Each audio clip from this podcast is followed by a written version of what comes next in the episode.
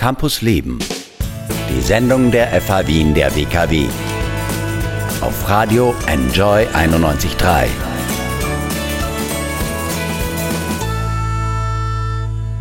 Ich habe gerade ein Video gesehen von einem Paar, das ich als todunglücklich beschreiben würde. Beide hängen nur am Handy, vor allem er, und sogar als sie dann in die Berge fahren, ist er eigentlich mit nichts anderem beschäftigt, außer zu fotografieren und die Welt durch sein Handy wahrzunehmen.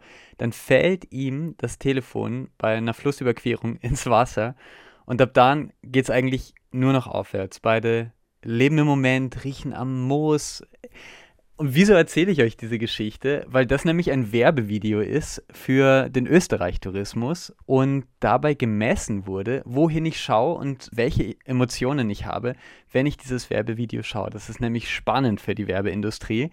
Und wer macht das? Hier an der FH Wien der WKW sind bei mir Ilona Pezenka, sie ist Senior Scientist für Marketing und Sales und David Bourdin, er ist Teaching und Research Associate im Competence Center für Marketing. Ich sag mal Hallo an alle beide. Hi. Hallo. Hallo. Ich habe gerade dieses Video von Österreich Werbung auf eurem Laptop geschaut und zwei Kameras haben mich, glaube ich, dabei beobachtet und meine Finger waren auch noch verkabelt. Bevor wir jetzt über das Video sprechen und was ihr da gemessen habt, erzählt mal ganz kurz, was macht ihr denn an der FH Wien der WKW?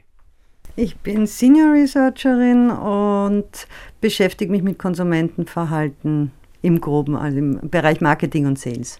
Ich bin im Competence Center für Marketing und bin dort eigentlich hauptsächlich in der Forschung tätig. Ähm, und mich interessiert hauptsächlich interkulturelles Konsumentenverhalten. Alles, was mit äh, kulturellen Stereotypen zu tun hat und, und Wahrnehmungen von unterschiedlichen Ländern.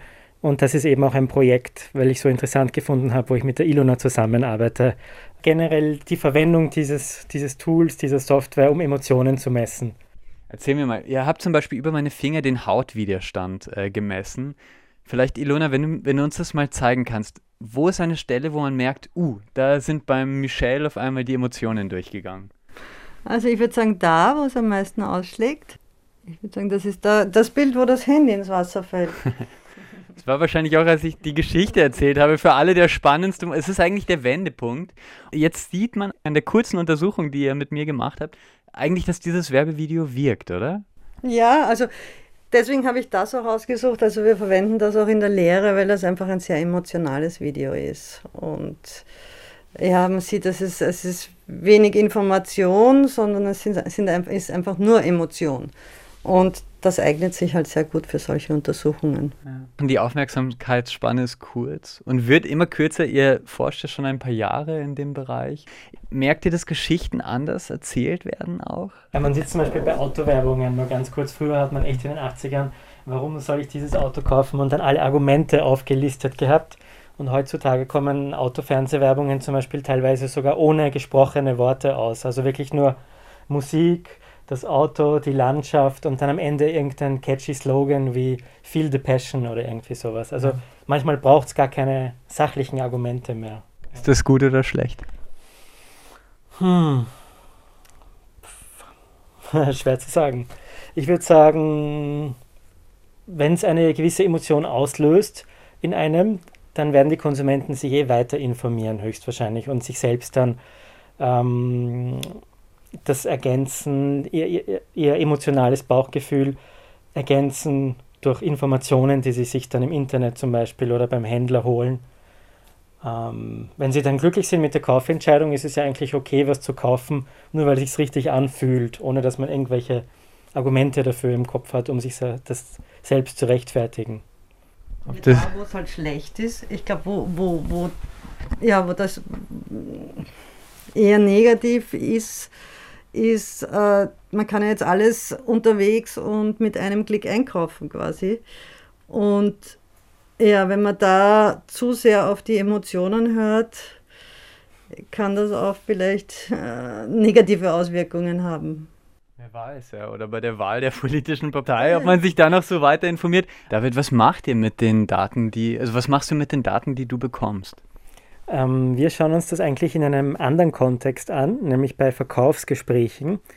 Und ähm, im Gegensatz zu früheren Forschungsprojekten von anderen, die sich angeschaut haben, wie reagieren Verkau Verkäufer und Verkäuferinnen auf die Emotionen von Kunden und Kundinnen, schauen wir uns eigentlich die Auswirkungen der Emotionen der Verkäufer und Verkäuferinnen an. Sprich, ähm, wir heben dazu auch noch die Persönlichkeit und schauen uns das Zusammenspiel eigentlich von Persönlichkeitsmerkmalen an mit diesen Emotionen, die durch Gesichtsausdrücke dargestellt werden und wie sich das Ganze auf die Verkaufssituation und auf die Wahrnehmung der, der Käufer und Käuferinnen auswirkt. Ähm, wenn du sagst, ihr schaut euch die Emotionen von Verkäufern an, schaut ihr euch eigentlich auch an, was weiß ich nicht, was sind die besten Emotionen sozusagen, wenn ich etwas, ein Produkt verkaufen möchte, interessiert dich das?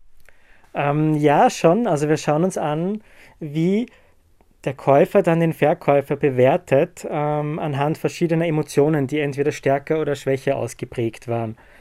Also zum Beispiel haben wir herausgefunden, dass an sich Freude, also Gesichtsausdrücke von Freude, eine sehr gute Emotion ähm, ist, aber dass es da scheinbar eine Obergrenze womöglich gibt. Also unsere Ergebnisse deuten darauf hin, dass in Kombination mit verschiedenen Persönlichkeitsmerkmalen es sowas geben kann wie zu viel Freudenausdrücke, dass das dann irgendwie vielleicht übertrieben oder unnatürlich wirkt und dass das quasi mm, so ein, ein zweischneidiges Schwert ist, wo man aufpassen muss, dass man nicht übertrieben viel Freude zeigt in einem Verkaufsgespräch, weil das in, in Kombination mit übermäßiger Offenheit als persönliches, ähm, als Persönlichkeitsmerkmal zum Beispiel nach hinten losgehen kann auch. Diese Forschung, die ihr macht, wie kommt die denn der FH Wien der WKW zugute? Also wird das im Studium aufgegriffen? Wie sieht das aus? Ja, na, wir, wir, verwenden die Technologie ähm, in Sales-Lehrveranstaltungen, also da werden Sales-Gespräche ähm, simuliert, wie der David schon erzählt hat. Wir verwenden, wir Forscher verwenden dann die Daten äh, für Publikationen und fahren, schauen uns halt die, die Zusammenhänge genauer an und präsentieren dann die Ergebnisse auf Konferenzen oder in Journalen. Und äh, natürlich steht die Technologie unseren Studierenden auch für ihre Masterarbeiten zur Verfügung. Also das Video, was du dir angeschaut hast zum Beispiel, das ist, war die Masterarbeit von einer Studentin von mir, die hat sich unterschiedliche Spots von NGOs zum Thema Klima Wandel äh, angeschaut und hat geschaut, welche Spots äh, wirken am besten. Vielen Dank, Ilona Pezenka, Senior Researcher an der FAW in der WKW und David Bourdin, Teaching und Research Associate im Competence Center für Marketing. Danke. Dankeschön. Danke für die Einladung. Campus Leben. Die Sendung der FH Wien der WKW. Infos unter enjoyradio.at.